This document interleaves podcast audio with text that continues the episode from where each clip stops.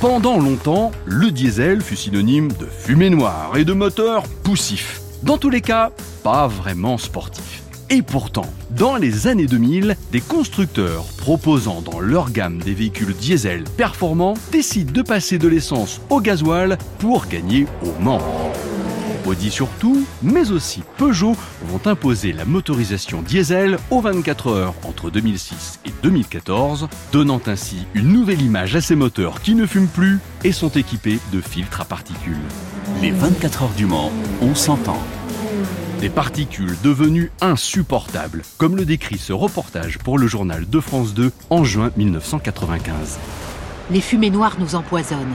Autrefois émises par les industries, elles sont de plus en plus le fait des voitures et en particulier des moteurs diesel. Le système mis au point par Rhône Poulenc, adaptable sur tout véhicule, associe un additif mélangé au carburant et un filtre sur la ligne d'échappement. 90% des particules de carbone émises par les moteurs diesel sont alors éliminées. Elles sont classées cancérigènes. À moyen terme, l'objectif de Rhône Poulenc est d'équiper les véhicules neufs, car il y a aujourd'hui urgence. La pollution de l'air est devenue, en France, une affaire de santé publique.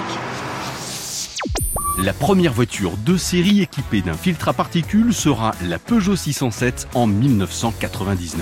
Une technologie qui viendra au Mans non pas initialement par souci de performance, mais pour respecter la production du constructeur. François Coudrin est ingénieur chez Peugeot. Il était responsable du moteur de la 908 HDI FAP lorsqu'elle a remporté les 24 heures en 2009. Peugeot a toujours eu une histoire euh, assez forte dans le diesel. À l'époque où le projet est décidé, euh, Peugeot est leader euh, européen voire mondial sur le moteur diesel, a un grand intérêt à démontrer son savoir-faire dans la compétition et dans la discipline avec cette technologie. Toutes les voitures de Peugeot à l'époque diesel sont équipés d'un filtre à particules. Donc évidemment, la 908 devait avoir un filtre à particules et c'est ce qui a été développé et avec succès puisque on a pu se rendre compte qu'il n'y avait pas d'émission de particules derrière la voiture comme sur une voiture de série. Un grand constructeur aurait tort de se priver de faire travailler en commun les bureaux d'études grande série et compétition. Le travail, effectivement, il a été euh, dans les deux sens, c'est-à-dire qu'au départ, on a bénéficié d'un socle de connaissances euh, pour pouvoir euh, développer ce filtre le plus vite possible et le mettre en œuvre sur notre